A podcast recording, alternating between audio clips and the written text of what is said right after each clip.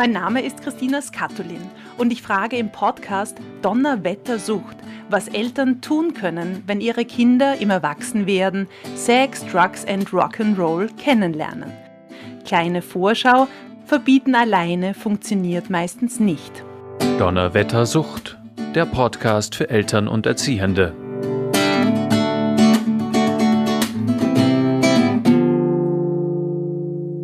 Hanf ist eine der vielseitigsten Pflanzen der Welt.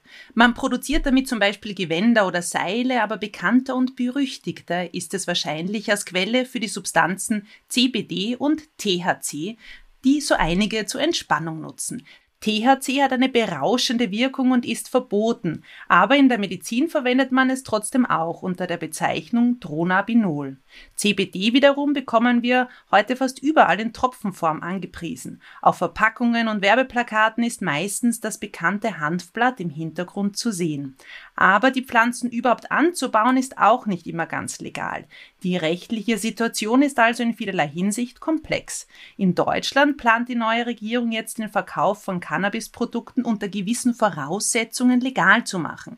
Wäre das eine vernünftige Möglichkeit auch für uns in Österreich? Was spricht dafür? Was dagegen? Das frage ich jetzt Lisa Brunner. Sie ist Vorstandsvorsitzende der österreichischen AGE Suchtverbeugung. Hallo, liebe Lisa, schön, dass du dir Zeit nimmst. Hallo, danke für die Einladung. Lisa, in Deutschland hat die Ampelregierung Folgendes vor. Ich darf zitieren. Die kontrollierte Abgabe von Cannabis an Erwachsene zu Genusszwecken in lizenzierten Geschäften. Wo steht die Debatte denn aktuell in Österreich?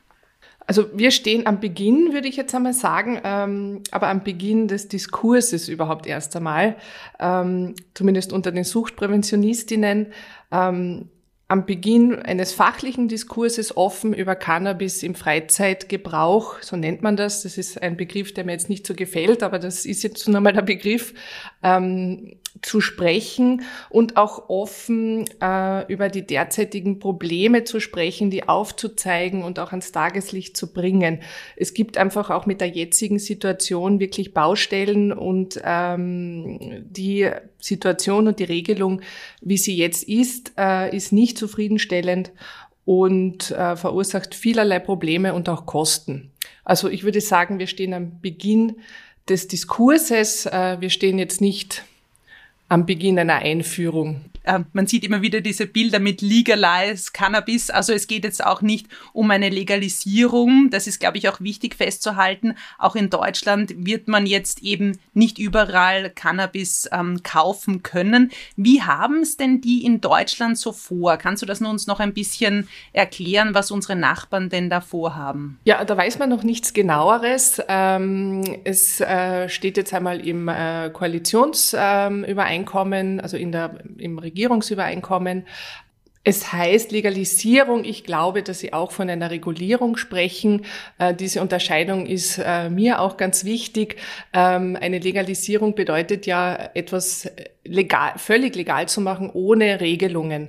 Ähm, das ist auch etwas, was Sie für Österreich, also oder wir einfach auch aus der Branche sozusagen äh, überhaupt nicht sehen. Ja, es, es würde um ein strafreguliertes System gehen, das die jetzige Situation verbessern und nicht verschlechtert. Ähm, etwas total legalisiertes und etwas in der Prohibition stehendes oder ein reines Verbot von etwas äh, sind unregulierte Zustände und das ist immer das am wenigsten effektivste jetzt auch ähm, äh, aus der Suchtprävention heraus. Was in Deutschland passieren wird, äh, weiß man noch nicht. Ähm, ich glaube, ähm, das wird auch einige Zeit dauern. Auch in Deutschland wird es sicher noch Vorarbeiten brauchen, sei es Drug-Checking einzuführen. Das steht ja zum Beispiel auch ähm, im Übereinkommen drinnen. Das sind alles Schritte, die wesentlich sind, damit ein neues System äh, auch gut funktionieren kann und wirklich eine Verbesserung bringt. Ich glaube auch, dass das nicht in ganz Deutschland eingeführt wird, sondern wahrscheinlich auch auch nur in einigen Bundesländern, vielleicht mittels Pilotversuchen. Also so etwas dauert. Und da reden wir, glaube ich, nicht jetzt von Wochen und Monaten, sondern von Jahren. Ähm, ich denke, das ist auch, ähm, oder ich wünsche mir, ähm, dass sie es überprüfen möchten, wissenschaftlich begleiten, wie es zum Beispiel die Schweizer machen. Ähm, das ist natürlich ein sinnvoller Weg, ähm, das natürlich auch gleich ähm, zu überprüfen und zu schauen, ob das denn auch funktioniert in einem Pilotversuch, ähm, was die Schwierigkeiten sind, was die Hürden sind und so langsam einen so einen Prozess zu initiieren. Also von heute auf morgen äh, geht äh, geht da gar nichts und das ist auch gut so. Genau, weil man liest die Schlagzeilen und denkt sich jetzt auch als Mutter, weil wir auch hier für die Eltern natürlich sprechen, denkt man sich ja übermorgen fahren unsere Kinder jetzt dann hinauf und holen sich da ihre Joints ganz legal herunter. Also so wird es nicht sein. Ich habe auch gelesen, dass es so gehandhabt werden soll, dass nach der Einführung eben dieser neuen Regelungen nach vier Jahren es sich gesellschaftspolitisch angeschaut wird, welche Auswirkungen es haben kann. Also ein vernünftiges Herangehen an das Ganze scheint da in Deutschland voranzugehen oder eben, wir wissen nichts, wir mutmaßen, aber eine Regelung ist sicher eine, wie ich schon gesagt habe, vernünftige Geschichte. Und da möchte ich gern den Koordinator für Psychiatrie, Sucht und Drogenfragen der Stadt Wien zitieren. Der Ewald Lochner hat gemeint in einem Interview, wenn sich unsere Nachbarstaaten für eine regulierte Abgabe entscheiden, ist es, ist auch unsere Politik gefordert, denn wie er sagt, für betroffene Behandlerinnen und auch für die Präventionsarbeit und Justiz ist die momentane Situation eben nicht lösungsorientiert. Frage an dich, Lisa. Gibt es schon Länder, Staaten, wo es lösungsorientiert praktiziert wird, woran sich vielleicht auch Deutschland oder wir uns dann irgendwie halten können oder wonach wir uns richten können. Gibt's Best Practice Beispiele? Wer macht's gut? Also ich glaube, das muss man wirklich von äh, Land zu Land, von Staat zu Staat ähm, äh, sich anschauen, wie es in das System passt, ähm, welche Stellschrauben gedreht werden müssen, wie es sich ähm, auch in die Kultur, in die Gesellschaft, in die bestehenden Gesetzeslagen fügt. Ähm, deswegen kann ich jetzt nicht ähm, ein, ein Land hernehmen und sagen, ah, die machen es perfekt, genauso sollten wir das machen, sondern es sind eher, glaube ich, so Bausteine, die man äh, sich jetzt gut auch anschauen kann und, und überlegen kann, ob die ähm, für Österreich beispielsweise passend wären. Ähm, da gefällt mir Kanada sehr gut, weil die ähm, eine sehr strikt regulierte Art ähm, der, der Abgabe, der Vergabe haben, indem sie keinerlei Werbung zulassen, indem das auch vom Staat kontrolliert ist, äh, Plain Packaging, sprich also auch äh, neutrale Verpackung, ähm, so etwas ähm, ist wichtig, dass es auch kein also das soll auf jeden Fall keinen liberalen äh, privatwirtschaftlichen Markt da eröffnen. Ähm, und wir sollten, also dass wir eben auch nicht mit so Gummibärlis mit DHC oder CPD oder eben äh, diese ganzen anderen diversen Produkte, die es dann sicher am Markt geben würde. Ähm, also das will keiner, ähm, dass so etwas käme. Ähm, also das gefällt mir an Kanada recht gut. Ähm, die Schweizer haben auch vor, es wirklich über mehrere Jahre in einem Pilotversuch auch anzugehen und das wirklich solide wissenschaftlich auch äh, zu evaluieren. Das gefällt mir auch gut, ja, es einfach sich äh, aus dieser Sicht auch gut anzuschauen und zu überprüfen, um dann noch sagen zu können, ähm, wo müssen wir noch etwas verbessern. Gleichzeitig denke ich schon auch, dass es sich nicht mehr die Frage stellt, die vor ein paar Jahren äh, noch die eigentliche Frage war, nämlich sollen wir ähm, eine Regulierung andenken, ja oder nein. Ähm, mittlerweile ist die Frage eher die, wie soll eine Regulierung ausschauen? Denn sie wird kommen, beziehungsweise sie, sie klopft halt an den äh, diversen äh, Türchen an. Deswegen ist es wichtig, dass wir uns auch jetzt schon Gedanken dazu machen und das tun wir, das tun unterschiedliche Fachgesellschaften, äh, Ärzte, Psychiater, äh, Suchtpräventionspersonen äh, oder eben Menschen, die im Sucht- und Drogenbereich arbeiten. Und noch einmal, wie gesagt, das kommt nicht von heute auf morgen. Äh, es gibt viele Vorarbeiten und wichtig ist es auch jetzt offen über die Situationen oder die äh, Probleme zu sprechen, die wir mit der jetzigen nicht regulierten Form äh, haben. Genau, weil ich denke mir gerade, warum müssen wir es denn eigentlich regulieren? Also das ist jetzt ein bisschen eine rhetorische Frage, weil es ist was zu tun, weil es ist jetzt verboten, aber nicht so, dass niemand kifft. Das heißt, was ist jetzt aktuell die, die Problematik, wenn man von der Suchtpräventionsseite sieht? Im Vergleich zu Alkohol und Tabak, ähm, die regulierte Substanzen sind, ähm, ist Cannabis eigentlich nur verboten, muss man sagen. Also die Rechtslage rund um Cannabis, um, um, um diese, um die Hanfpflanze, um die unterschiedlichen Teile dieser Pflanze, die sind ja höchst komplex. Ja, also das ist wirklich sehr verwirrend und selbst für Leute, die in dem Bereich arbeiten, muss man sich das immer wieder auch äh, durchlesen, neu verstehen. Ähm, und es ist auch nicht wirklich ähm, nicht logisch. Ja, ähm, das ist einfach ein, ein Rechtssystem, diese Pflanze per se. Genau, da ähm, muss ich kurz was einwerfen, darf bitte, weil es erinnert mich sehr an den Podcast, den wir schon mit Lisa Springer aufgenommen haben, wo es darum gegangen ist, muss ich das Kiffen verbieten? Und sie hat gesagt, ja, es ist spannend, weil du darfst die Pflanze kaufen, aber wehe, sie fängt zu blühen an. Also es ist zu schwierig. Andererseits gibt es diese Grow Shops, wo man kaufen kann, aber ja, nur zur Schönheit kaufen sich die meisten die Pflanzen nicht. Also wie sollen sich jetzt ähm, Jugendliche da auskennen? Genau, genau. Cannabis sagt man trotzdem jetzt im Großen und Ganzen, es ist verboten. So, alleine dieser Satz ähm, verführt schon dazu, ähm, dass man sagt, okay, dann brauchen wir ja gar nicht mehr weiterreden. Es ist ja verboten. Aber es geht eben weiter, denn ähm, es wird konsumiert. Es ist trotzdem die unter den illegalisierten oder illegalen Substanzen am meisten oder am häufigsten konsumierte Substanz. Es gibt eben äh, gerade im Jugendalter, so wie bei Alkohol und Tabak sind trotzdem die ersten äh, Substanzen, die ausprobiert werden, aber eben auch äh, manche Jugendliche auch Cannabis. Es wird einfach konsumiert. So, jetzt muss ich drüber sprechen können und nicht nur sagen, es ist ja illegal, es ist verboten, braucht man nicht drüber reden.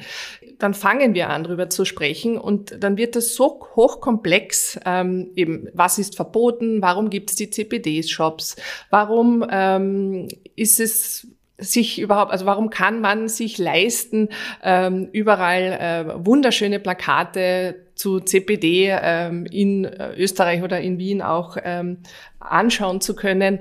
Das ist wirklich, das zu vermitteln, ist schwierig. Das sind so viele Widersprüche und so viele auch unterschiedliche ähm, auch Gesetze, Verordnungen, die da mitspielen. Also das Ganze macht es wenig transparent. Generell ist ein Verbot, wie sagt man denn, diese generalpräventive Wirksamkeit eines Verbotes, äh, die, die ist nicht gegeben. Das ist einmal der erste Punkt, warum wir mit der jetzigen Situation nicht zufrieden sind. Ähm, und es gibt eben viele Probleme, die damit einhergehen können. Gleichzeitig ist es eben eine Stigmatisierung ähm, beziehungsweise auch eine Kriminalisierung, denn selbst wenn es so ist, dass eine Anzeige zurückgestellt wird, es passiert einmal eine, ja, oder es passiert eine Meldung ans, ähm, in dem Fall eben an die Gesundheitsbehörde. Das ist schon ein Verfahren, das da passiert. So, das sind Dinge, die rein aus der Suchtprävention heraus nicht sehr äh, zielführend sind. Es ist ein enormer Ressourceneinsatz äh, für die Exekutive, für die Justiz. Dann kommt die ganze Problematik mit dem Schwarzmarkt, ähm, nämlich wir haben keinerlei Produktsicherheit. Also es gibt ja keine Qualitätskontrolle. Also es, wir wissen nicht, was da drinnen ist. Bei Alkohol wissen wir, wir gehen, auf der Flasche steht drauf, ähm, so und so viel Prozent Alkohol ist da drinnen wir verlassen uns da auch drauf, weil das wird streng kontrolliert. Äh, da gibt es Verordnungen, äh, es gibt das Reinheitsgebot. Ähm, das heißt, da gibt es viele Regulierungen, die sicherstellen, dass in der Substanz oder ja, in der Substanz das drinnen äh, ist, was draufsteht. Das haben wir bei Cannabis nicht. Es sind viele Verunreinigungen drinnen, Beimengungen und der THC-Gehalt ist ähm, steht auch nicht drauf. Äh, und selbst wenn man das angibt, äh, kann man da nicht vertrauen. Das heißt, ähm, das ist für den Konsumenten ähm, einfach wirklich ein Risiko. Natürlich, weil ich, ich denke mir, ich stelle mir die Jugendlichen vor, die gehen auf eine Party, irgendwer hat was mit, man raucht. Der Konsum ist ja an sich, ähm, was ich mich erinnern kann, wenn ich es richtig zitiere, sag mir was anderes, wenn es nicht stimmt, Lisa. Aber wenn ich konsumiere, bin ich jetzt einmal straffrei, aber wehe, ich habe etwas oder geschweige denn ich verkaufe es. Und was ich aber dort kaufe oder mitrauche, weiß ich ja überhaupt nicht. Ich habe keine Ahnung. Genau, genau. Und dann gibt es eben auch noch die Problematik dieser äh, synthetischen Cannabinoide, die auch ähm, nicht zu unterschätzen ist, nämlich äh, mit dem, was das jetzt wirklich äh, körperlich, äh, körperlich, psychisch äh, macht und auslösen kann. Also das ist ähm, alles in allem ein wirklich riskantes Spiel. Wir wollen aber natürlich nicht, also ich habe wirklich großen Respekt vor dieser Substanz. Ja, das ist jetzt, äh, es geht wirklich hier nicht darum, eine Legalized-Fahne zu, zu schwenken denken, sondern es geht wirklich darum zu sagen, okay, welche Problematiken sehen wir jetzt? Ähm, für den Konsumenten, ähm, für die Gesellschaft oder eben auch für das Gesundheitssystem, für die Prävention, für die Behandler. Ähm, auch in Zukunft wäre oder wird es so sein, dass es natürlich nicht bedeutet, dass Jugendliche äh, einfach so einen Zugang zu Cannabis haben werden. Ja, also ist Natürlich muss es da ganz ein straffes äh, Jugendschutzgesetz geben, das auch kontrolliert wird, das auch eingehalten wird. Ähm, das ist völlig klar. Es geht hier um ähm, eine Regelung ähm, für einen bestimmten Personenkreis unter bestimmten Bedingungen ähm, eben auch im Sinne der, des Produktes unter bestimmten Bedingungen äh, und Rahmenbedingungen eine Möglichkeit zu schaffen, ähm, Cannabis ähm, legal äh, zu erwerben und auch zu konsumieren. Und in einer gewissen Sicherheit. Das finde ich jetzt in, aus, aus der Mutterrolle ja, auch wichtig, genau. dass ich sage, okay, gut, weil ich habe in anderen Podcasts auch darüber gesprochen, klarerweise, dass man im Kontakt bleiben soll und reden soll drüber. Toll, wenn es die Kinder uns sagen. Aber wenn ich dann sage, okay, du rauchst dich vielleicht ein, aber ich weiß ja nicht, was du dann rauchst. Wenn ich es verbiete, wird es das Kind vielleicht oder der Jugendliche trotzdem machen. Also es ist schwierig. Und wenn ich jetzt eine eine Sicherheit hätte, eine Substanzenreinheit, falls man das so sagen kann, ähm, wäre das schon, finde ich, eine, eine, eine, eine gute und vernünftige Möglichkeit. Weil jetzt, ich würde gern darauf zu sprechen kommen, was man denn jetzt aktuell nämlich darf. Also diese CBD-Shops, die ja eben, finde ich, recht oft zu sehen sind, die verkaufen ja ähm, Frage an dich, Lisa, unter legalen Umständen hoffen wir halt diese Tropfen. Was kriege ich in diesen Shops jetzt? Ähm, es ist so, dass ähm, diese Shops angeblich auch sowas wie eine, eine ähm, eine eigene Vereinbarung haben, äh, nicht unter 18-jährige Personen zu verkaufen. Das ist aber eine Art Selbstverpflichtung. Ähm, dass es diese Shops gibt und dass die äh, weiterhin offen haben, ist ein Graubereich und eigentlich ein unregulierter Zustand, äh, meines Wissens zumindest. Ähm, und er wird aber eben auch nicht ähm, verfolgt Warum es trotzdem möglich ist, ähm, dass diese Shops weiter bestehen an sehr auch ähm, attraktiven Adressen, ist jetzt auch etwas, das meine Welt übersteigt. Äh, und da möchte ich auch gar nichts weiter dazu sagen, ähm, wie das möglich ist. Dort kann man kaufen eben Öle, Sprays, äh, aber auch äh, das Kraut selbst als sogenannte Aromaprodukte. Das wird so deklariert, weil das die einzige Möglichkeit, naja, man kann es aufstellen. Ich weiß jetzt generell nicht genau, was man mit Aromaprodukten so tut. Ähm, es ist auf jeden Fall kein Beratungs- und Kauf, oder kein, kein Beratungsgespräch, ähm, wie man und was genau man mit äh, den Produkten so macht, dass sie möglichst ähm, wenig Schaden anrichten was ja auch problematisch ist, weil wie gesagt, ähm, was tue ich mit einem Aromaprodukt? Ja, aber ich kann THC, jetzt sage ich das in meinen Worten, THC-freies Gras kaufen. Genau, beziehungsweise ähm, der THC-Gehalt muss unter diesen 0,3 Prozent sein. Das ist eben auch gesetzlich reguliert. Und wenn ich jetzt an einem Jugendlichen vorbeigehe, der das dann raucht, es riecht ja genau gleich, ob der Joint oder der Joint. Wie viel THC rieche ich ja nicht. Na, genau. Also das ist, ein Bestand, das ist ein Bestandteil von Hunderten äh, in dieser, in dieser Pflanze. Die macht's, das macht sie ja auch so besonders interessant. Ähm, und THC und CBD sind eben jetzt einmal die zwei bekanntesten äh, Cannabinoide, die äh, in dieser Pflanze enthalten sind. Aber riechen ähm, tut, tut die Pflanze und jetzt nicht das THC oder das CBD. Genau. Das macht es natürlich für die Polizei auch nicht einfach.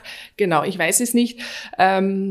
Ja, Gleichzeitig muss ich jetzt auch dazu sagen, es geht noch einmal nicht, es würde nie darum gehen zu sagen, ähm, es ist dann natürlich auch für 15-Jährige, 16-Jährige ähm, die Idee, ähm, dass die dann äh, legal äh, Cannabis äh, konsumieren. Ja? Also darum wird es bei einem regulierten Modell sicher nicht gehen können.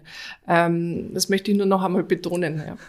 Damit jetzt nicht jeder da sich einrauchen kann. Aber ich, ich denke, also so offiziell halt zumindestens. Aber ich habe jetzt unlängst, wie ich jetzt eben in der Vorbereitung auf den Podcast schaue ich auch mehr. Erstens mal die Plakate gesehen und zweitens beim meinem, ähm, wo ich einkaufen gehe, meine Lebensmittel, da steht auch groß eben, dass Alkohol nicht unter 16-Jährige beziehungsweise 18-Jährige verkauft wird. Also das ist eine Regelung, die wir alle wissen.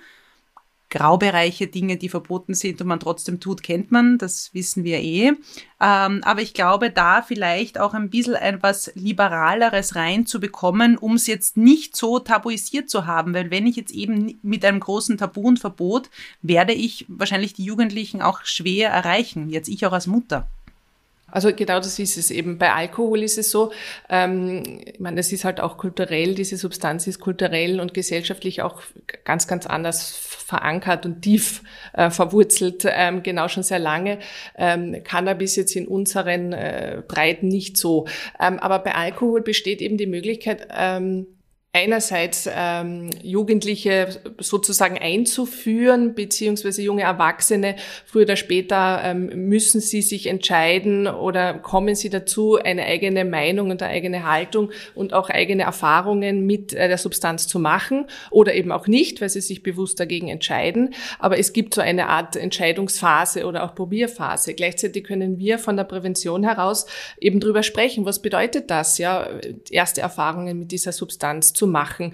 Wie ähm, kann möglichst risikoarm äh, diese Substanz ausprobiert werden? Ich kann sogenannte Konsumregeln aufstellen oder auch vermitteln, ähm, im besten Fall im Elternhaus, aber auch äh, im Schulbereich oder im Jugendbereich. Kann ich eben im Sinne der Suchtprävention äh, solche eben ähm, Trinkregeln besprechen, vorgeben oder auch Tipps geben. Hey, du fährst das erste Mal auf ein Festival. Wie ähm, schaut's aufeinander? Bitte achtet auf die Mädels.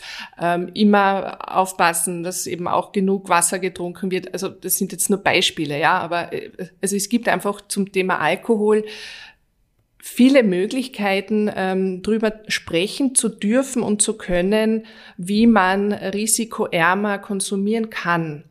Und da müssen wir eh auch noch viel tun, ja. Aber, aber das, die, diese Möglichkeit besteht. Und bei Cannabis hört sich's eben schnell auf, weil es ist ja eigentlich verboten. Äh, und dann kann man auch kein, dann reden wir nicht drüber und dann geben wir keine, keine Tipps, wie kann man möglichst ähm, risikoarm ähm, konsumieren. Ähm, wir tun das natürlich schon in den Fachstellen für Suchtprävention und in den Einrichtungen der Suchtberatung tun wir das. Aber nicht so selbstverständlich eben die Eltern mit den Kindern und die Lehrer mit den Schülerinnen. Ähm, ähm, in den Klassen. Also es ist einfach kein, nicht Usus. Und Trotzdem wird diese Substanz konsumiert und das Schädliche dran jetzt äh, eben, es ist eine psychoaktive Substanz, die wirkt. Ich weiß nicht, wie viel da drinnen ist, weil ich es eben am Schwarzmarkt gekauft habe oder, oder von einem Freund habe, der selbst im Garten gezogen hat, aber trotzdem ja nicht weiß, was da drinnen ist. Ja, äh, Es ist illegal, das heißt, ich habe strafrechtliche äh, Folgen im, im schlimmsten Fall. Ähm, und eben, es ist einfach und kontrolliert, beziehungsweise bei einem regelmäßigen Konsum kann man auch wirklich abhängig werden. Das heißt, dann nicht drüber zu sprechen, obwohl man weiß, dass es einfach die Substanz ist, die eben neben Alkohol und Tabak dann als nächstes folgt, das ist ein Ungleichgewicht. Und da geht es jetzt gar nicht so um ich möchte etwas aufweichen oder ich möchte jetzt quasi ähm, ähm, äh, fördern, dass dann jetzt Cannabis auch noch mehr konsumiert wird. Also das wissen wir einfach aus der Suchtprävention und aus der Forschung, ähm, dass das ja auch nicht der Fall sein wird, dass dann plötzlich die Zahlen massiv ansteigen, beziehungsweise dann auch äh, die Konsumzahlen ähm, angestiegen, also dass es erhöhte Zahlen bleiben werden. Das können wir jetzt auch schön beobachten, ja. Also meistens, ja, genau. Also es ist, wir müssen jetzt schon darauf aufpassen, was tun wir mit den äh, Menschen, sei es Jugendliche, junge Erwachsene, die eine psychische äh, Disposition haben oder auch psychische Probleme haben, wo dann eben auch Cannabiskonsum nicht förderlich ist. Ähm, die haben wir und auf die müssen wir dann aber auch, also auf die müssen wir jetzt schon schauen und natürlich dann auch.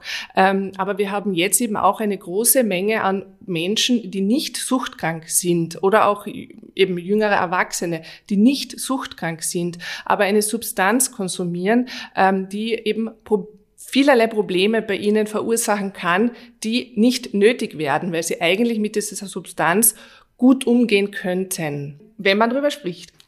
Denke auch wieder bei, mit der Nadja Springer habe ich auch darüber gesprochen, ähm, zwischen 18 und 25 ist der Peak und da wird am meisten Cannabis konsumiert oder mal ausprobiert und die meisten kommen eben dann auch in die Beratungsstelle wegen Cannabis, weil sie nicht wissen, mit wem sie drüber reden sollen, weil es nicht besprochen wird eben. Genau, also es gibt einfach noch sehr, sehr viel Unwissen auch über diese Substanz ähm, und äh, wie gesagt, also für mich ist schon dieses eben, es ist verboten, Punkt. Braucht man nicht drüber reden. Und das, das ist äh, rein aus der Suchtprävention heraus einfach schon einmal das Schlimmste, ja, es nicht besprechen zu können.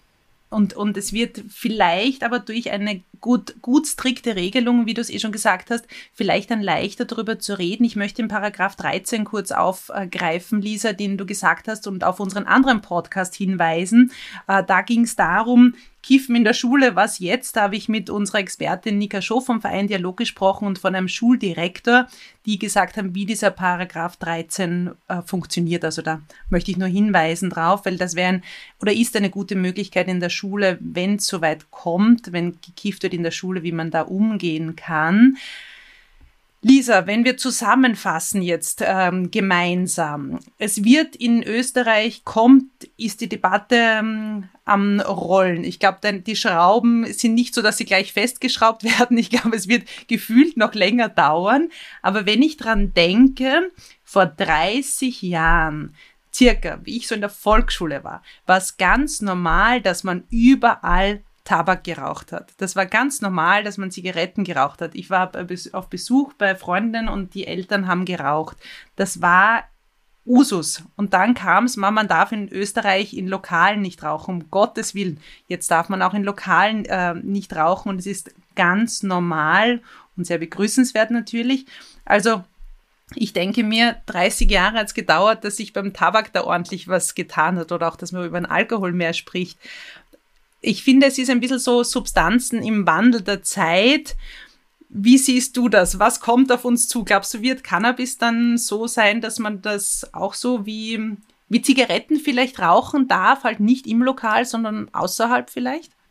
Ja, ähm, ich, ich tue mir ganz schwer, so, so Zukunftsszenarien vorzustellen. Ich kann auch immer nur zurückschauen und, und ich kenne das selbst als Kind im Flugzeug gesessen zu sein, wo im, im, im, im ähm, hinteren Teil, ähm, in dem Fall wirklich meine Mutter gesessen ist und geraucht hat. Ähm, unvorstellbar jetzt, unvorstellbar. Ähm, war aber so und so alt bin ich noch gar nicht. also das, ja, äh, in die Zukunft schauen, ich denke, die Substanzen Alkohol und Tabak sind trotzdem noch einmal, ähm, äh, habe ich eh vorher schon gesagt, auch ähm, die Substanzen Alkohol, Tabak sind, glaube ich, kulturell oder gesellschaftlich trotzdem anders verankert oder auch verwoben. Ähm, zu Cannabis habe ich jetzt kein Bild. Ich habe aber das Bild, ähm, dass es in Zukunft, ähm, und jetzt rede ich wirklich, also vielleicht sogar von einer näheren Zukunft, ähm, es immer besser und immer ähm, normaler und auch korrekt abgehandelt wird, wie der Paragraph 13 äh, nach SMG äh, in der Schule vollzogen wird. Da wünsche ich mir Verbesserung und das wäre eben zum Beispiel ja auch äh, etwas, was eben im Zuge eines regulierteren Modells äh, auf jeden Fall ähm, passieren müsste. Ähm, es sollte die Suchtprävention viel stärker verankert sein, standardisiert äh, in, ähm, im Lehrplan äh, in den Schulen und an den Schulen stattfinden. Ähm, solche Dinge stelle ich mir für die Zukunft vor. Ich möchte nicht, dass es Jugendliche gibt, die eine Lehrstelle verlieren äh, wegen einem Vorfall unter Anführungszeichen oder Schüler, die eben der Schule oder der Klasse verwiesen werden. Solche Dinge stelle ich mir in der Zukunft vor, wenn die einfach solide, weil es eben einen Plan gibt, weil es Handlungsleitfäden gibt, die ähm, ernst genommen werden als Vorfälle, ja, weil man muss immer schauen, liegt da ein Problem dahinter, ja oder nein, oder war es ein Probierkonsum, äh, das muss man unterscheiden, das will ich überhaupt nicht kleinreden, ja. Ähm, aber die solide abhandeln und professionell, ähm, sowas würde ich mir schon wünschen ich bin sehr gespannt, was so in den nächsten 30 Jahren, wo wir dann ein bisschen älter sind, Lisa, was da sein wird. Ich fasse zusammen. Also es wird noch dauern, bis es zu neuen und vielleicht anderen und verbesserten Regelungen bei Cannabis kommen wird. Die Schrauben werden gedreht, es wird gewerkt, es wird gesprochen. Aber jetzt schon vernünftige Weichen für die Zukunft zu stellen, auch wie du das gerade so schön zusammengefasst hast, ist sicher eine gute Sache, eine vernünftige und eine für uns Eltern auch begrüßenswerte Sache. Liebe Lisa, Dankeschön. Es war schön mit dir zu plaudern. Bis zum nächsten Mal bei Donnerwetter Sucht. Wenn Sie Beratung und Unterstützung suchen, dann wenden Sie sich unter der Telefonnummer 01 205 552 502 an den Verein Dialog oder informieren Sie sich unter www.sdw.wien. Dieser Podcast wurde finanziert vom Institut für Suchtprävention der Sucht- und Drogenkoordination Wien und wurde in Zusammenarbeit mit dem Verein Dialog produziert.